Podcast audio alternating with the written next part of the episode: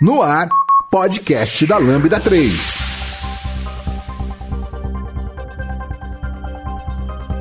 Oi, eu sou a Renata Passarella e esse é o podcast da Lambda 3. E hoje vamos falar como contribuir com a comunidade. Estão aqui comigo Daniela Rocha, Andréia Longarini, Sérgio Prats. Não esqueça de dar cinco estrelas no nosso iTunes, porque ajuda a colocar o podcast em destaque. E não deixe de comentar esse episódio no podcast do blog, em nosso Facebook, SoundCloud. E também no Twitter. Ou, se preferir, mande um e-mail pra gente. Podcast arroba lambda3.com.br. Bom, é, a ideia desse podcast é a gente apresentar das pessoas né, que estão ali na frente, estão palestrando e tal, como que foi o começo delas na comunidade, né? Como que elas tiveram o primeiro contato e tal. E a ideia é que esse podcast ele possa ajudar quem está querendo começar, né, quem quer entrar nesse mundo, né, tipo de palestra, meetup, etc. E eu, a gente espera que, que vocês gostem do, do nosso podcast. E aí, tudo pronto para ouvir o nosso podcast? Ele é produzido pela Lambda 3, uma das maiores referências do país em desenvolvimento ágil e DevOps para a plataforma Microsoft. Para conhecer melhor, acesse o site lambda3.com.br. É, eu queria saber, é, inicialmente, como foi, qual foi o primeiro contato de vocês com a comunidade? Aí você pode destrinchar aí, fala detalhe por detalhe. Porque... Assistindo ou contribuindo? É, o primeiro contato. No caso, o primeiro contato eu imagino que foi assistindo. Bom, eu não lembro direito quando foi a primeira vez que eu fui. É, qual foi o primeiro? Eu lembro do primeiro evento que eu fui, que foi do Visual Studio Summit em 2014 que foi até mesmo através de, de, uma palestra do Gigio que eu fui conhecer a Lambda 3, enfim. Mas das comunidades mesmo, dos meetups, foi um pouco depois. Não lembro ao certo qual foi o primeiro evento. Foi sobre .NET. é, e eu achei super bacana, porque é uma forma de você meio que ter um guia, né? Tipo, são tantas tecnologias, tantas coisas que surgem todos os dias, e a gente meio que tem um, um horizonte, não um horizonte, né? Tem um. Tem algo a seguir mais ou menos. A gente sabe mais ou menos o que está no mercado, o que, que, as pessoas estão falando. Você não fica tão perdido com o que você vai estudar. Então, você indo num evento é, tem uma pessoa ali que ela parou, ela preparou todo um conteúdo com toda a boa vontade dela de passar ele para as pessoas gratuitamente. E foi uma forma muito bacana de eu conseguir estudar e me motivar também. Eu achei bem bacana também a questão de, de ter participado, de ver as pessoas tendo todo aquele cuidado em preparar o material. E para mim foi muito melhor a primeira vez que eu vi uma mulher palestrando. Eu acho que foi muito, foi muito marcante. É mesmo? Você lembra quem foi? Lembro, foi a Letícia aqui da Lambda. Aí, Letícia, ó. Foi a Letícia, é, foi uma palestra lá na Microsoft, eu lembro que era, era o lançamento do Visual Studio 2017, e eu fui lá e estavam tendo três palestras de mulheres, e eram, na época, era a Letícia, era a Tamires, Tamires Gameiro, e a Cintia Zanoni. Aí a primeira que subiu, né, foi a foi a Cíntia, depois foi a Letícia. Eu achei super bacana, eu achei, assim, para mim, né, como mulher, ver outras, outras mulheres palestrando foi algo super bacana. E sabe, naquele momento de verdade deu uma vontade de também poder participar. Eu acho que foi dali que surgiu essa vontade de querer participar, de também de querer estar ali na frente e querer passar algum conteúdo também para as pessoas, né, de alguma forma de poder contribuir. Então foi, foi bem bacana isso.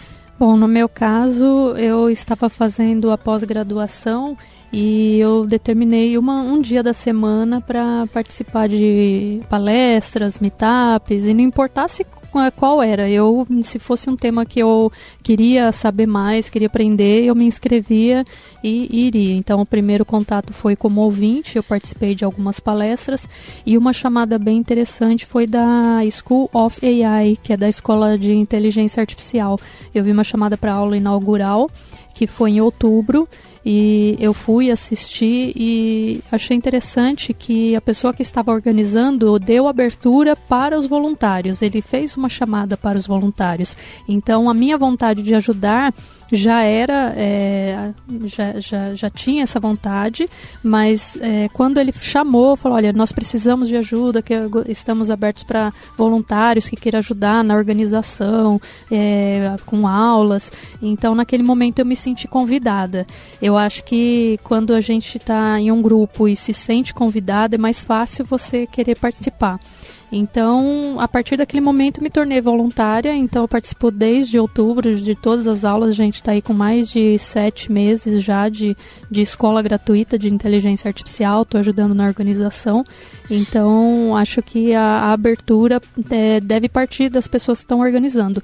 Às vezes as pessoas não, não se sentem muito convidadas, né? Acho que falha um pouquinho, a gente falha um pouquinho nisso. É, eu, eu acho e agora que você falou, parando pra pensar, acho que eu senti um pouco disso mesmo não tendo parado para pensar sobre isso. É, no meu caso, o primeiro contato assim com a comunidade foi na faculdade. É, eu estudei na FATEC, lá eles têm uma semana de tecnologia e tal. E aí tinha algumas pessoas que já tinham estudado lá e aí foram para essa semana de tecnologia palestrar, né? No caso, eu lembro que teve umas pessoas que tiveram umas palestras muito bacanas, tipo de é, cache, é, cache com, com APIs, etc. Eu achava muito fantástico aquilo. E isso foi, acho que foi em 2014 também. E eu lembro também que uma palestra me chamou bastante atenção, foi, foi de Xamarin, do, do Ângelo Belchior, foi, foi muito bacana, porque eu falei, caramba, nossa, tipo, as abstrações, da forma que ele apresentava eram muito bacanas, né, as abstrações que o, que o Xamarin proporcionava, né. Ali foi meu primeiro contato, depois eu eu, eu, não me lembro exatamente como eu achei, mas eu achei o, o site do, dos Metaps. E aí eu vi que existia né, um, grupos que, que se organizavam para falar de tecnologia, apresentar da forma que a Daniela falou. E eu achei aquilo tudo muito incrível, por, justamente por esse negócio tipo, ah, eu vejo o que as pessoas estão fazendo, é, eu vejo, eu tenho uma direção para estudar, eu vejo o que é legal e o que não é. É e o que, que pode ter de diferente ali, né, que eu ainda não sei. Isso, isso é muito bacana, né? E aí também conversar com as pessoas e ver que as pessoas têm problemas parecidos com que eu tenho também. Isso eu sempre achei muito legal. E eu eu sempre tive essa vontade de, de palestrar, mas aí eu acho que agora entrou um pouco do que a André falou, tipo, eu acho que eu nunca me senti muito convidado, né, a, a participar disso. Ô Sérgio, achei bem legal essa, questão que você falou do Meetup, eu participava também na, na faculdade que estudava, tinha uma semana de palestras também, de, de inovação, de agilidade, e eu assisti as palestras, mas eu não imaginava que algum dia eu ia poder contribuir com essas palestras. Eu tinha. achava que os conteúdos que eu sabia eram muito básicos para levar para uma palestra. E até que eu fui num meetup e aí eu vi que o formato é bem diferente de uma palestra, onde as pessoas podem discutir um assunto, é aberto, bem aberto para discussão, diferente de uma palestra. E aí eu me interessei mais pelo assunto, comecei a acompanhar algumas pessoas, é, assistir vídeos, ouvir podcasts. E isso daí me despertou interesse, mas o que onde surgiu foi na minha graduação também nessa, nessa semana de tecnologia. É bem legal. É, bom, a gente tem aqui algumas pessoas que já palestram, né? E aí a gente vai perguntar para elas como que vocês fizeram para começar. Tipo, como que foi? Pra gente vocês mandarem e-mail, já fala que eu vou mandar também. bom, no meu caso, é, quando eu comecei a participar das comunidades, né? É, acho que a primeira, uma das primeiras comunidades que eu passei aí nos eventos foi da Developers, que agora é Developers BR. No começo era só Developers, Developers SP. E aí, na época, eu conheci a Tamires, que é uma das organizadoras. A gente teve um contato maior quando eu me candidatei para ser voluntária no Zamarin Summit. E na época eu me candidatei, e aí lá eu encontrei ela, a gente começou a conversar mais. E aí, eu acho que foi mesmo que nesse contato, né? Eu conversando com ela. E aí eu mencionei, eu falei para ela que senti uma certa é, vontade, assim, de, de, de fazer uma palestra, de apresentar algum conteúdo. E depois de um tempo ela me procurou. É, foi até mesmo um pouco antes de eu entrar aqui na Lambda. Eu ainda nem sabia que ia trabalhar aqui na Lambda, né, na, na época. E aí ela marcou uma palestra pra gente fazer, na época era na, no mês de março. Ela tinha feito um evento que se chamava O Palco é Delas. Hum. Então, pelo fato de ser o mês, né, tinha o dia 8, que é o dia da mulher, enfim. E aí tinha uma palestra, um evento por semana. E aí ela me chamou, né, falou falar um tema sobre a Spinet Core. E no dia foi eu e a Alessandra, Alessandra Soares. Isso.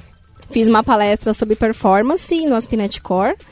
E a Alessandra acho que falou sobre testes de integração, algo do tipo.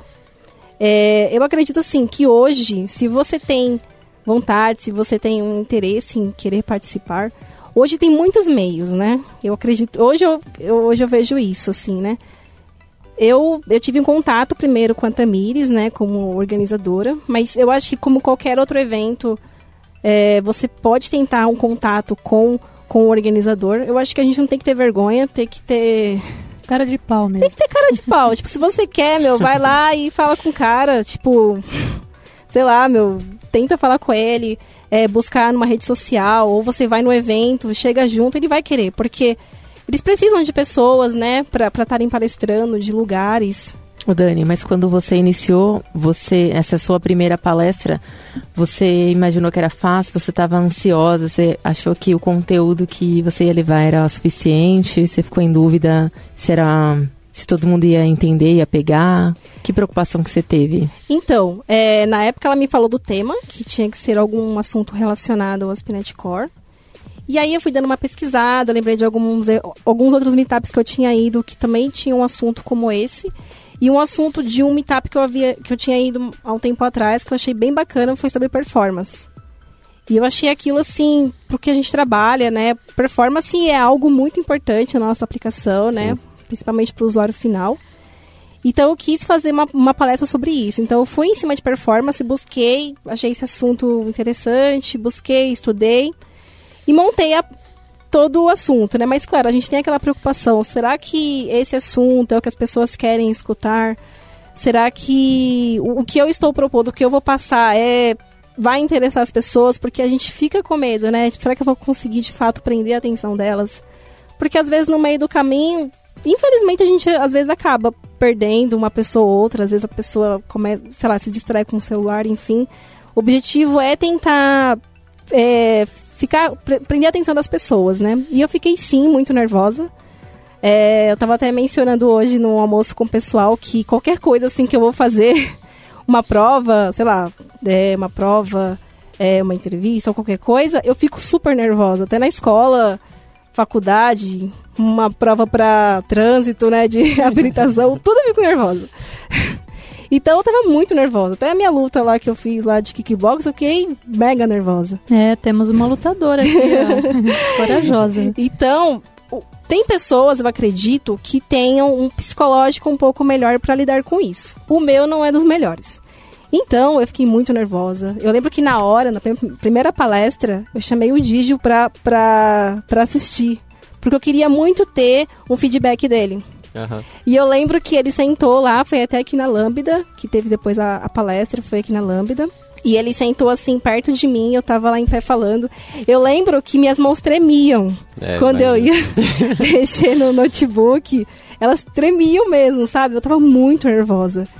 E eu ainda lembro que teve uma parte do slide que tinha um vídeo que não rodou. Enfim, Tudo deu errado. é, fiquei muito nervosa. Mas eu acho que no final, é, o que eu queria passar, eu passei, independente do, do nervosismo. E foi tipo aquele alívio, né? Que eu não termina. Mas realmente, eu fiquei com receio, fiquei nervosa, mas eu acho que isso faz parte. É, eu acho que assim, é igual da luta, né? É, foi a primeira vez que eu fiz a luta de kickbox, eu fiquei muito nervosa. Mas eu acredito que conforme você vai fazendo uma luta, uma palestra, você começa com aquele frio na barriga, mas a cada uma experiência que você tem, você desenrola. Quando você começa a falar, igual depois eu fiz mais umas três palestras, eu acho. Então, nas outras palestras, eu entrava ainda um pouco nervosa, mas quando eu começava a falar do assunto, já desenrolava. Meio que eu já ficava um pouco mais tranquila, porque eu tinha segurança no que eu estava falando. Então, eu acho que é bem isso, é você tentar estudar, tentar se preparar. É, eu acho que a gente não vai conseguir responder tudo, porque às vezes a gente fica com medo das perguntas. Ah, será que eu vou conseguir responder uma pergunta X, Y? Meu, a gente não é dono da verdade, tipo, a gente não sabe tudo. Vai ter hora que você vai falar, meu, não sei, é, vou pesquisar, depois a gente troca uma ideia. Eu acho que é tentar levar por esse lado pra você não ficar com o seu psicológico tão abalado. Bom, é, no meu caso, Eu já dei aulas durante muito tempo, eu tenho formação com licenciatura, então eu tenho uma facilidade natural para colocar o que eu quero dizer e ter uma forma didática de explicar. Mas eu estava há muito tempo sem participar de palestras, sem falar em público sobre algum assunto, embora eu faça abertura da School of AI semanalmente, né, cada 15 dias, quer dizer, eu falo um pouquinho da escola, não é a mesma coisa de você montar uma palestra, ir lá e, e explicar para as pessoas, mas a profissão chama e me pediram para preparar uma, uma POC um hands-on para a gente fazer junto com o pessoal de uma empresa lá na Microsoft. Então eles chamaram pessoas é, é, representantes de alguns departamentos, pessoas chaves, e a gente fez então um treinamento explicando os serviços cognitivos, montamos ali um bot do zero, fizemos funcionar na hora, e então a gente vê a vontade que as pessoas têm de aprender e, e aquilo vai te, te envolvendo. E eu postei no meu Facebook e um dos, dos é, colaboradores dos jeans, organizadores da School of AI, viu essa minha atividade e uma pessoa que estava organizando o Big Data Brasil Experience de 2019, que foi há poucos dias, estava precisando de um palestrante de última hora, porque um dos palestrantes tinha ficado é, com a agenda presa em outro país e não ia conseguir voltar. Então, ele passou o meu contato para ela, nós conversamos, ela me fez o convite. Eu peguei o material desse hands-on que eu fiz para essa empresa, transformei em palestra de uma forma bem interativa e fui, assim, com a coragem, né? Porque eles me deram, é, acho que 40 ou 50 minutos para falar. Eu falei, olha, não sei se eu vou conseguir falar tanto tempo, né? Porque faz tempo que eu não faço uma palestra mesmo. Eu fui até lá, apresentei o conteúdo e deixei o material disponível para que eles fizessem um laboratório meio com cara de hands-on, que foi do material que eu tinha feito. Mas foi bem produtivo, quando as pessoas viram meu contato, me adicionaram no, no LinkedIn, me, me elogiaram e depois me marcaram no post do evento e as pessoas, elas me procuraram mais. É, me gerou muito network isso. Uhum. Então acredito que mesmo você tendo um pouco de insegurança e medo, que eu senti muito medo também, porque eram 300 pessoas ali, e eu acho que quando você conhece o assunto, você consegue é, dominar esse medo, essa insegurança e aos poucos vai, vai ficando mais natural, né? No primeiro cinco minutos você está ali nervosa, depois você começa a mais falar, brincar com as pessoas e as pessoas interagem e é bem legal essa parte da, da interação. Então é tipo pular na piscina gelada, é isso? É, depois que pulou não tem como, né? Tá. É bem isso mesmo. É, aproveitando, eu lembrei que uma amiga minha da, da pós, ela foi nessa palestra, ela gostou bastante, então já fez ah, feedback aí. Legal, legal. Eu acho bem legal, é sempre tive interesse em participar, em contribuir com a comunidade, mas achava que os meus conteúdos talvez fossem muito básicos. Mas aqui na Lambda, o pessoal incentiva bastante, né? A Letícia ficava me chamando para ir em eventos para falar de, de agilidade. No time de agilidade tem nem todo mundo também é, tem coragem de tem vontade de participar de eventos, de conduzir palestra. Mas, o pessoal participa, mas acaba não, não dando palestras. E então surgiu esse ano uma oportunidade de, de fazer um meetup falando de agilidade, das cinco disfunções dos times. Então um colega, o Rodrigo, do time de agilidade, ele pareou comigo essa, esse meetup. Foi muito legal. Eu achei que foi muito produtivo porque eu enfrentei esse medo de falar, de ver, e foi legal ver a reação das pessoas, porque elas vêm trocar, de falar, ah, e o que, que você acha? Estou com um tal problema no meu time, estou com um problema na minha empresa, o que você acha que eu poderia fazer, que eu poderia utilizar desse conteúdo na minha empresa, no meu problema, e as pessoas conversarem, essa troca eu achei muito legal, e isso me motivou a fazer outras coisas, a, a querer participar de, de outros eventos, a querer contribuir ainda mais para a comunidade, essa gratidão que as pessoas têm, assim como eu era grata às pessoas que, que contribuíam com a comunidade, de assistir as palestras, de acompanhar na, nas redes sociais, de ver esse retorno comigo também de um assunto que para mim era básico, mas para as pessoas muita gente não conhecia o tema. Então achei legal isso aí, que às vezes um assunto que para a gente é básico, para outras pessoas não é. Pode sim ter julgamento, algumas pessoas julgarem o conteúdo que a gente está levando e, e realmente falar mal e criticar, mas não é a maioria. A maioria vai receber aquilo e vai receber aquilo e vai fazer um bom uso e vai ser grato a gente também por ter levado aquele conhecimento. É, eu achei interessante porque teve duas ocasiões que eu participei de, de, de eventos onde tinha pessoas que eram coordenadoras de curso, CEOs, é, pessoas, é, líderes de, de gestão de pessoas, de RH, e eu estava ali, né, como aluna, dando meu depoimento, falando como foi o meu início de carreira na, na, na área de ciência de dados, e eu achei impressionante que quando as pessoas ouviram minha história, elas me aplaudiram e eu fiquei assim, gente, mas eu não falei nada assim tão excepcional. E tinha um rapaz que estava nessa palestra e quando ele me viu na School of AI, ele falou: Nossa, que legal que você está aqui também. Eu acompanho a sua história. Quando você for fazer palestra, você me avisa. Gosto muito do jeito que você fala tal. Então, às vezes, a gente se sente pequeno diante de tantas pessoas que a gente vê que são mais qualificadas, mas quando as, as suas palavras vão tomando forma e as pessoas acham que aquilo vai ser válido para ela, não importa se a, a, sua, a sua posição na empresa, não importa quantos anos que você tem naquela área, se você fala o seu assunto com propriedade e ajuda aquela pessoa, você alcançou o objetivo da comunidade. Sim, é a verdade. comunidade, ela está aqui para ajudar as pessoas a, a, na motivação, no conhecimento, no network, porque às vezes a pessoa só quer ter um grupinho de pessoas intelectuais para falar de assuntos comuns. Ela não sabe muito, mas ela quer falar sobre aquilo, então ela vai para a comunidade.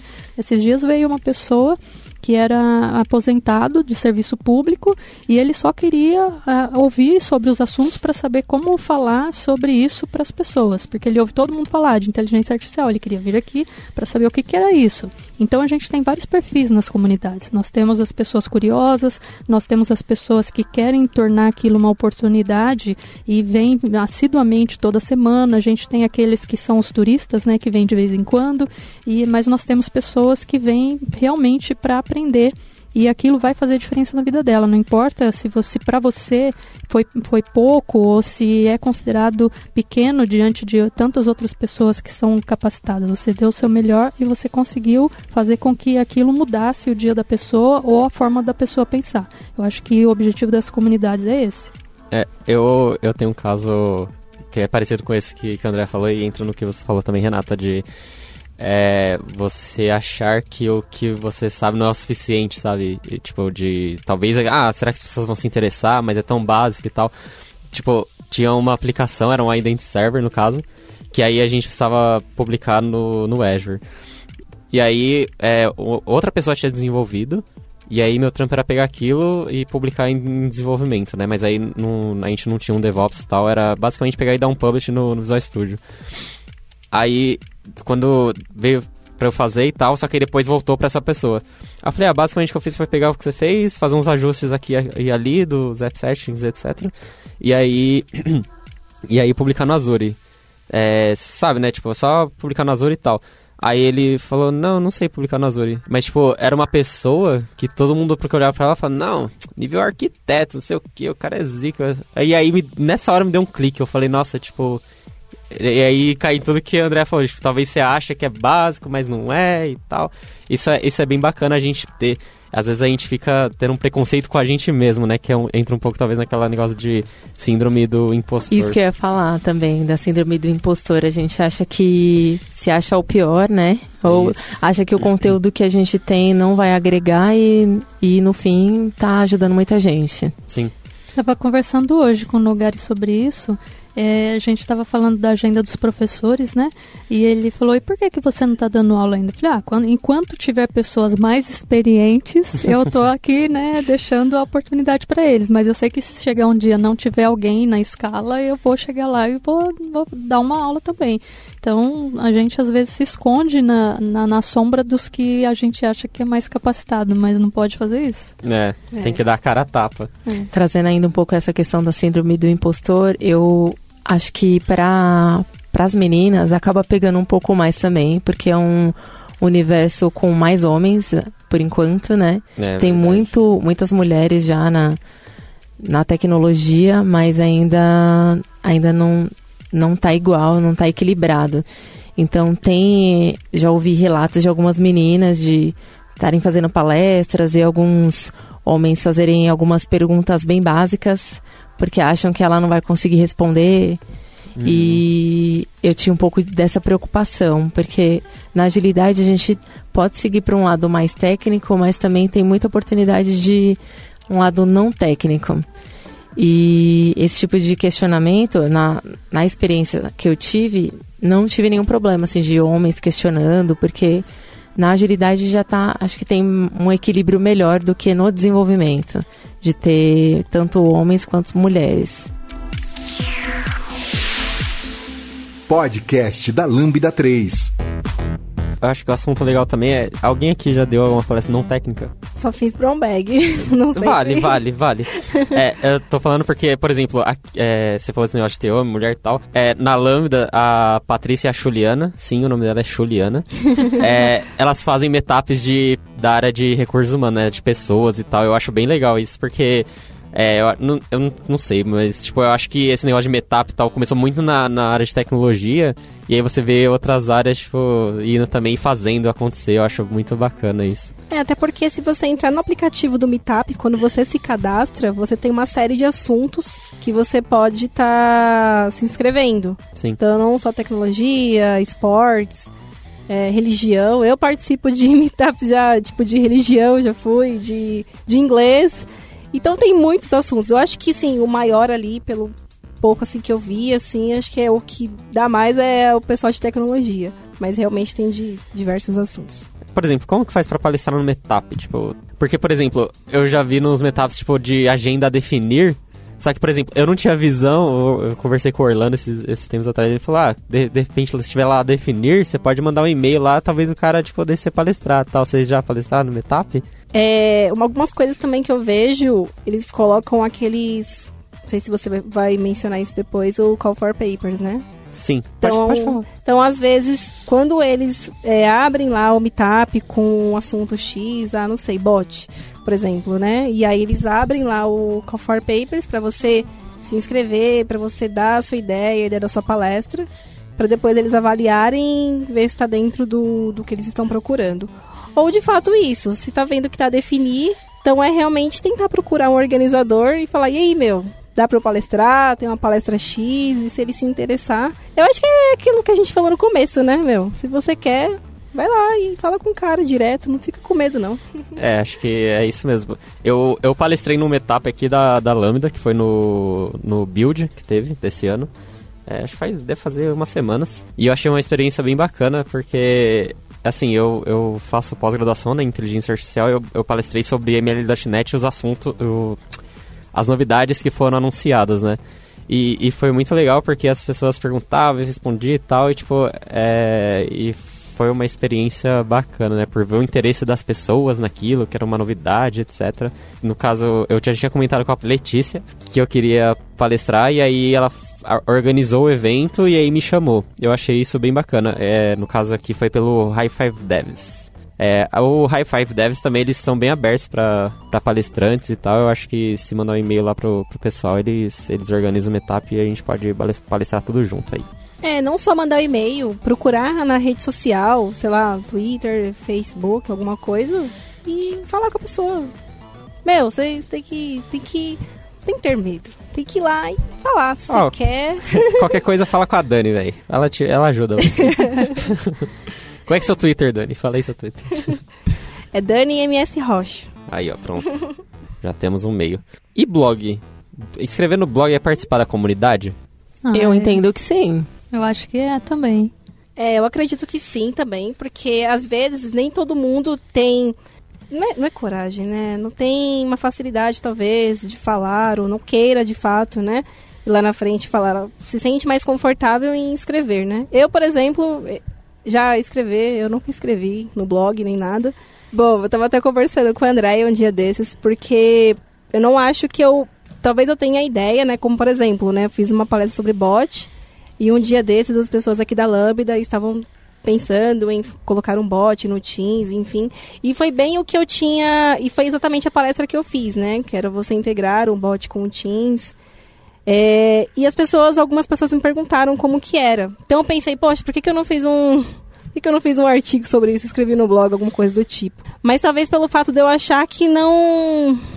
que não ia saber escrever, sabe? tipo, beleza, montei a palestra, montei, falei, mas para escrever eu não me sinto tão bem com as palavras, né? Uhum. E aí até a Andrea deu a ideia de que se caso eu sentisse vontade de escrever, né, eu montasse o meu pensamento ali, escrevesse e mostrasse para uma outra pessoa, né, mostrar para ela, mostrar para outras pessoas daqui da Lambda que já estão acostumadas, enfim, a escrever pro, pro blog, para dar uma ideia, uma sugestão, né, pra gente não ficar tão ali no nosso canto sozinho achando que vai dar tudo errado. Ah, você pode fazer a quatro mãos, né? Não precisa ser uma pessoa só o autor. Você pode ter as ideias, a pessoa te ajudar no texto, né? Sim, Revisão assim como de na alguém do marketing ou da assessoria de imprensa. É, no meu caso, eu já estou escrevendo uma série de artigos, já estou no quarto artigo para a área de dados, que as pessoas começaram a ter muitas dúvidas, né? O que, que o cientista de dados faz? O que, que é Big Data? Como que eu viro um cientista de dados? É. Qual, qual que é o segredo do sucesso dos projetos? Então, esses são os quatro temas da- dos, dos artigos que eu escrevi. É só correr lá no blog e ler para você saber todas essas novidades aí.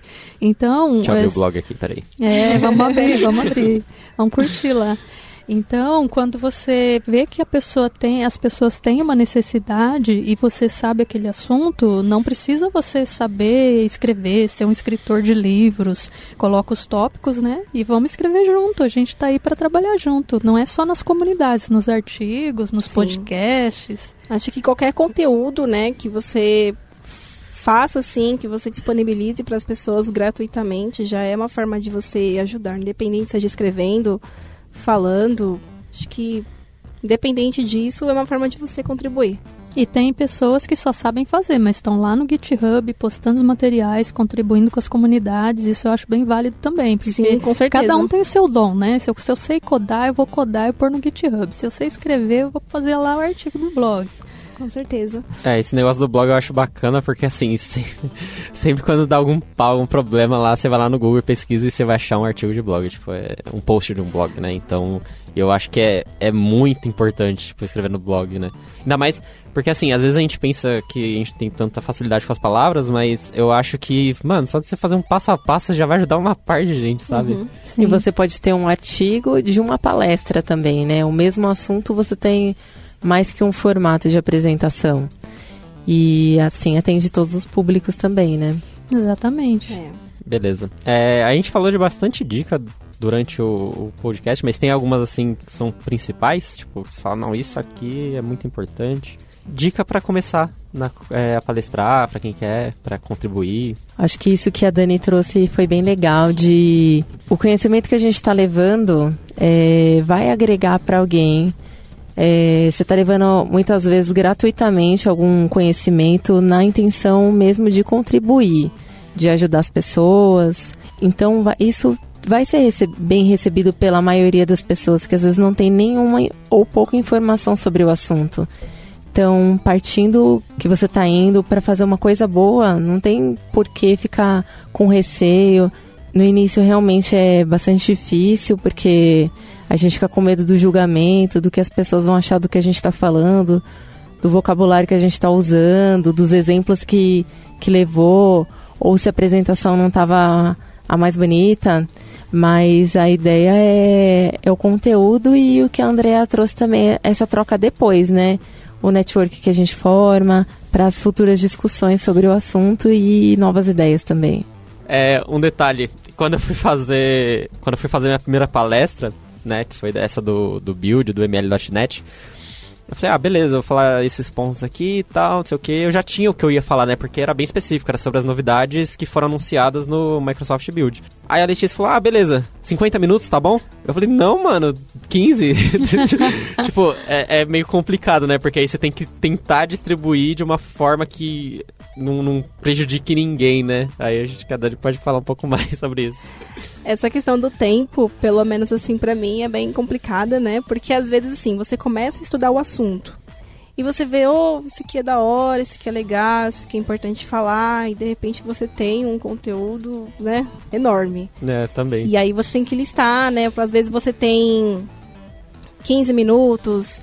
A primeira palestra que eu fiz é, foi um pouco mais tranquila, porque eu tinha meia hora até 40 minutos. Então, eu, eu tentei, eu, eu tentei montar um conteúdo que entrasse nesse tempo, Só que como que eu sei que ele entrou nesse tempo, né? É, eu ficar difícil. tentando falar em casa mesmo. Tipo, eu pegava meu marido, que não sabe nada de tecnologia. e eu fazia a palestra pra ele, né? Meio que contava o tempo. Às vezes ele fazia umas perguntas. e meio pra tentar encaixar dentro do tempo. Eu acho que é, é tentar fazer isso mesmo. Pelo menos comigo isso funciona, né? Então eu tinha uma palestra, por exemplo, no ABC Dev, eu fiz uma palestra que era de 40 minutos. E eu tinha um conteúdo até até grande que eu tinha para fazer, que era do bot, então eu tinha que, tinha que fazer a publicação dele no Azure, tinha todo tinha todo um contexto, um, né, um- era, era algo bem grande até para ser feito e tinha que ser feito em 40 minutos. Eu treinei ela umas três ou quatro vezes em 40 minutos. Imagina o tempo que isso levou. eu dava duas horas da manhã falando a palestra ainda pro meu marido. então, igual às vezes, acho que a Letícia chegou a fazer uma, uma palestra que tinha que ter sete minutos. Acho que era Eita. sobre Xamarin.Forms. Então imagina você ter que pegar todos, sei lá, algo que você ache, né, que vai ser mais interessante para as pessoas ouvirem sobre Xamarin.Forms em sete minutos.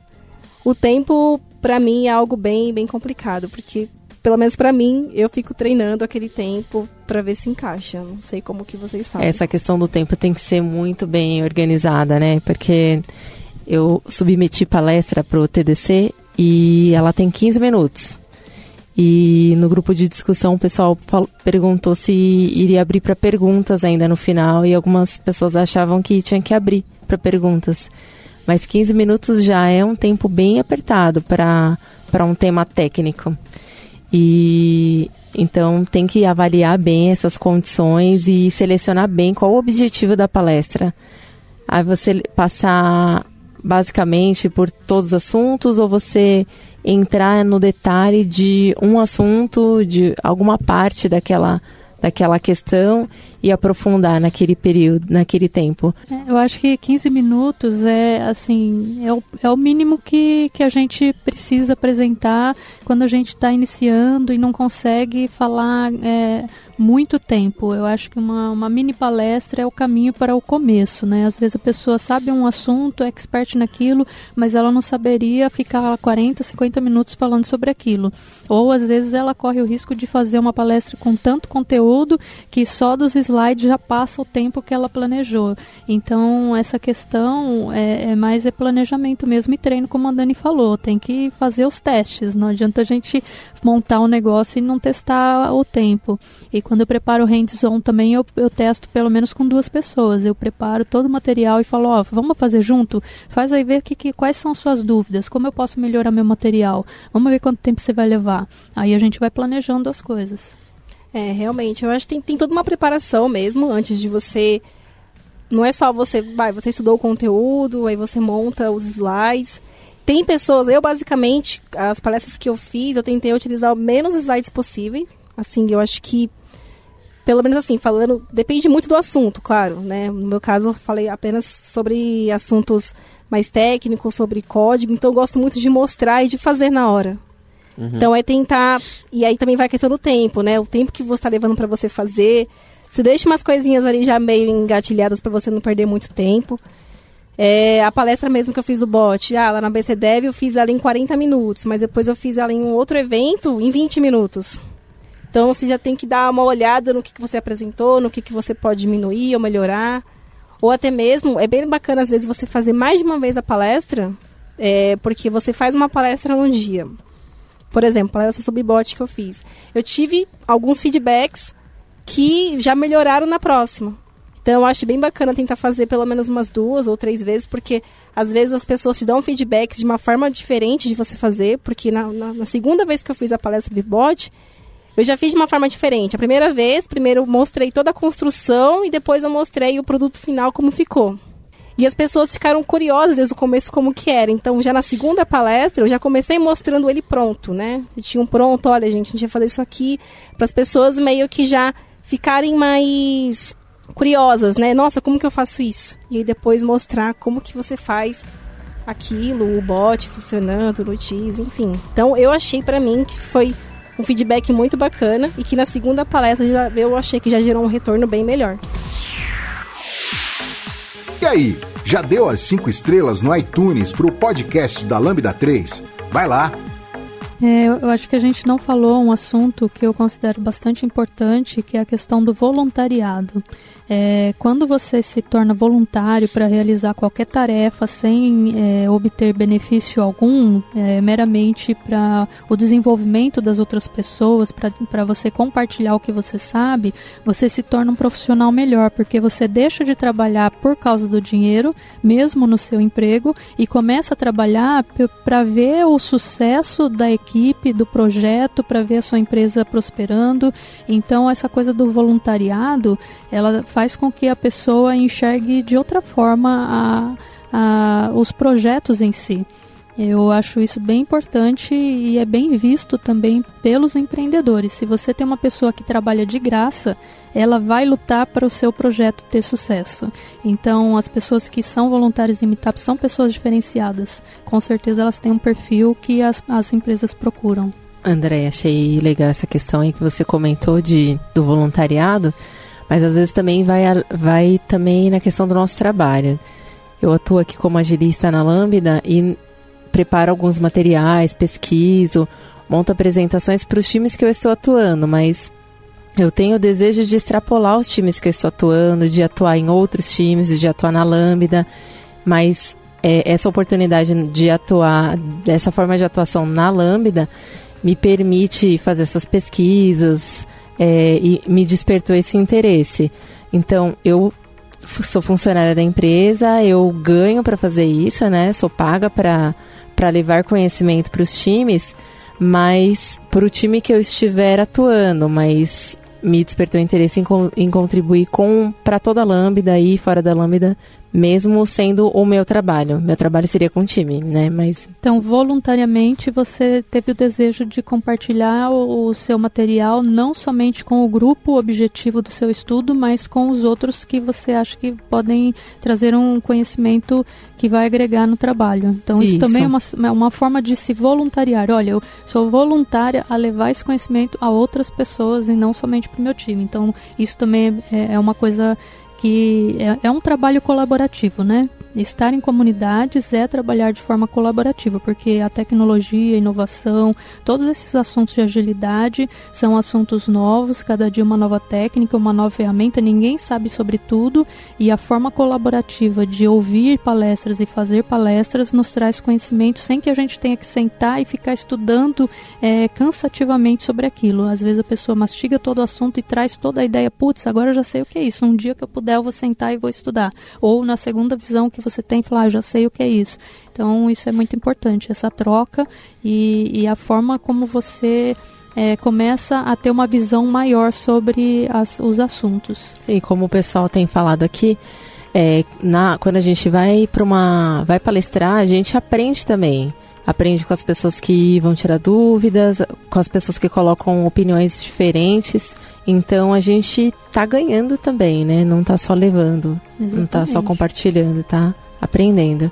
Sim, é, eu já vi muito isso. É, eu, eu sim participo muito de meetups.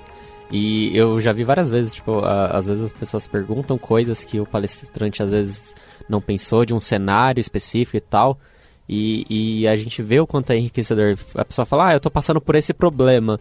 E aí o cara fala, putz, eu nunca passei por esse problema, mas é uma coisa interessante da gente. Eu posso tentar ver junto com você para ver se a gente chega numa solução. Então, tipo, é, é muito enriquecedor mesmo, como vocês disseram. E, e, é bem importante esse negócio do que a Andrea falou também, que eu nem tinha pensado, mas é de, tipo, trabalho é tudo de graça, né? Então, é, não fique pensando que os palestrantes, eles ganham pra estar ali compartilhando conteúdo. É, não ganha nada mesmo, não. Só ganha experiência, amigos, é. network, Noite sem dormir pra fazer os slides. É, tem que, tem que ter um tempinho aí para poder montar todo o conteúdo, estudar.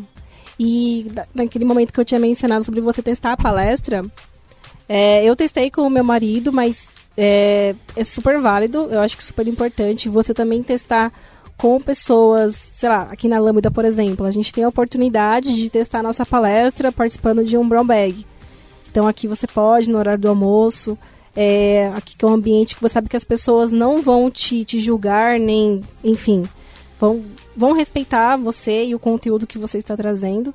Então, tentar testar também com outras pessoas. Ah, não quero fazer um brown bag, não quero é, tantas pessoas. Ah, chama um amigo do trabalho, uma ou duas, e tenta mostrar para essas pessoas para ter uma visão, porque às vezes é legal também você apresentar para uma ou duas pessoas para ter um feedback também, se o que você está falando, se essas pessoas acham legal, enfim, tem um feedback, talvez possa ajudar a melhorar. É, feedback é o que leva a gente para frente, né? Exatamente. É essencial. E não fica triste quando recebe um feedback negativo, porque as críticas construtivas nos ajudam a melhorar. Ma é, muito mais do que as positivas, né? Sim. As positivas é só para amaciar o ego, né? O restante é chicotada. Tem É, toda mas- razão, André. É, mas pensando nesse feedback negativo, desde que seja algo construtivo, não tipo, ah, eu não gostei. Por que, que você não gostou? Ah, não gostei. Também não, não Valeu, ajuda. falou. É, não ajuda, né? Como, É, Isso tem cara de problema seu. como dizia minha professora de redação, quem critica tem que apresentar uma solução. Eita. É uma coisa interessante, assim, né? Que me despertou, né, pra, pra começar a palestrar, como eu falei no início. Foi depois que eu vi, né, mulheres palestrando, eu achei super bacana. É, e algo que eu acho que eu nunca falei pra ninguém, mas quando eu tava nesse evento da Microsoft, onde tinham mulheres palestrando, eu estava bem no fundo. E ao meu redor tinha alguns, alguns meninos que estavam fazendo algumas piadas das meninas que estavam palestrando, né? Então, um ou dois falou de um slide que tinha muito conteúdo, que a pessoa X estava lendo tudo e meio que, sei lá, da forma que eu entendi, ela não sabe o que ela tá falando, então só lendo slide. Ou do tipo, ah, a aplicação dela não rodou e meio que fazendo é, um ar de deboche, né? E eu achei aquilo super, assim, muito, muito ruim, né? Enfim, infelizmente a gente tem isso. Mas mesmo assim, eu vi aquilo, não achei legal. Infelizmente, na hora, assim, eu não, não falei nada, eu só vi o que eles estavam falando, mas não, não, na hora eu não tive nenhuma atitude.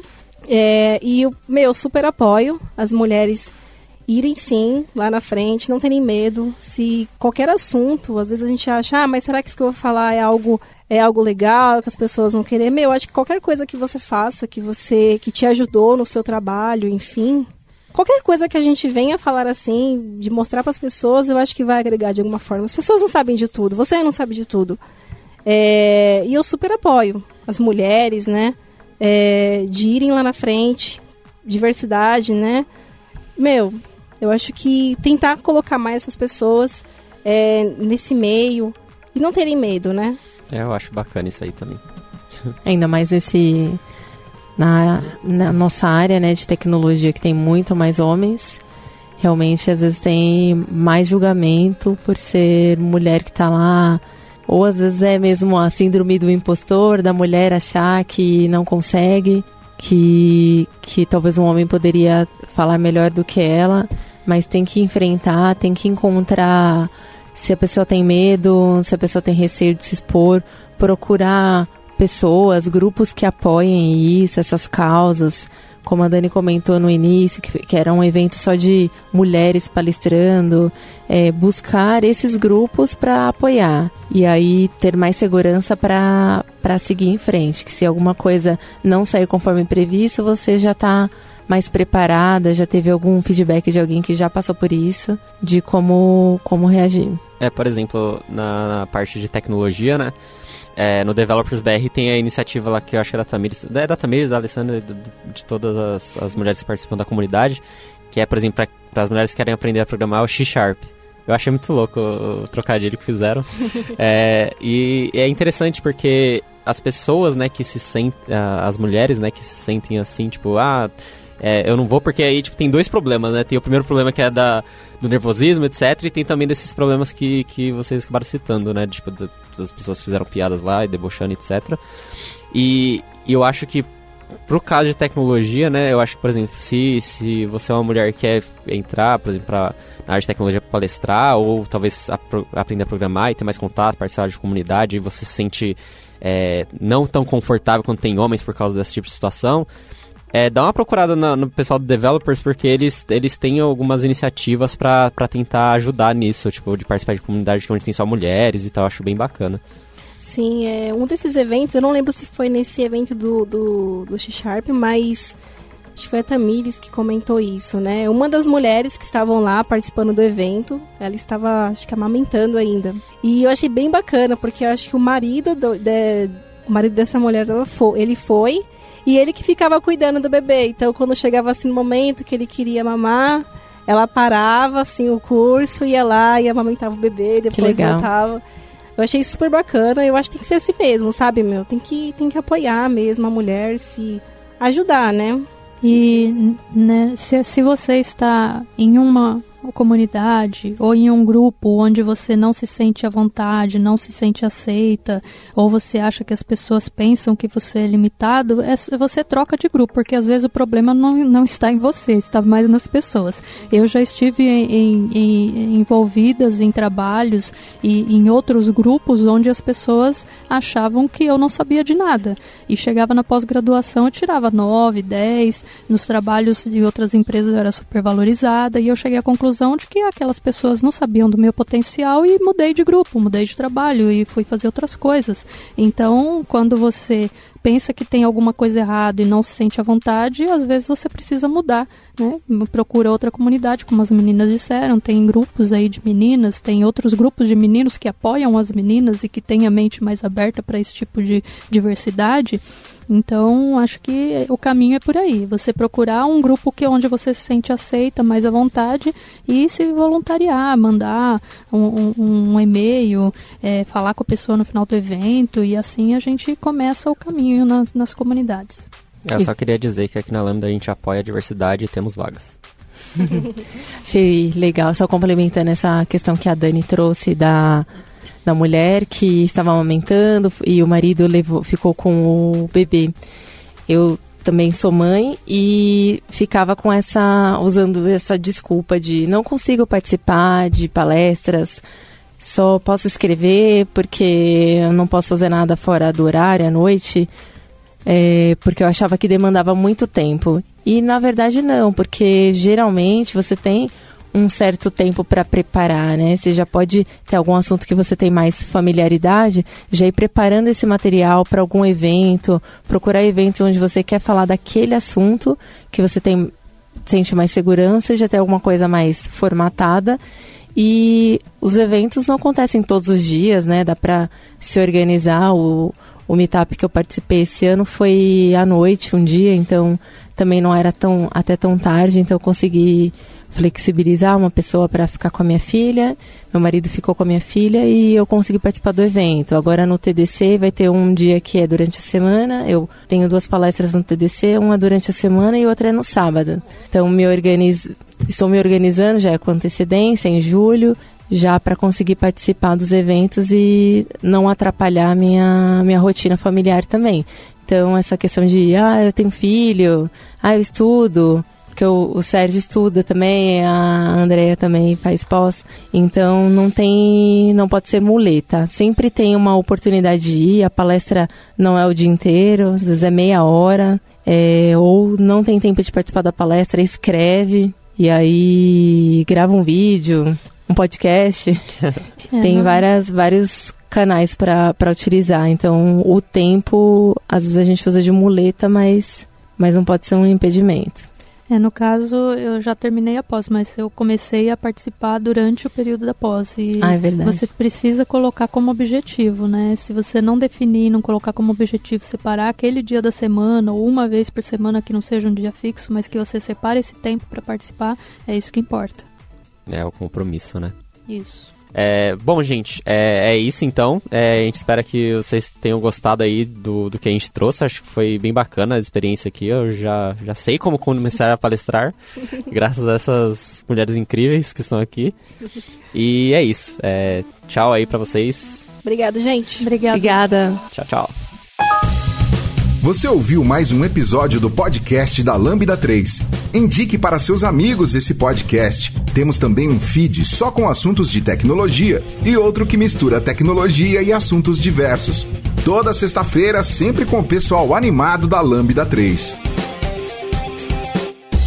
Se você tem um podcast e quer gravar num estúdio legal, nosso espaço está aberto para você. É um estúdio isolado acusticamente, com uma mesa de gravação e microfones profissionais para até cinco pessoas tudo de graça. A ideia é estimular o podcast no Brasil. Pode ser sobre qualquer assunto. Fale com a gente pelo e-mail podcast@lambda3.com.br.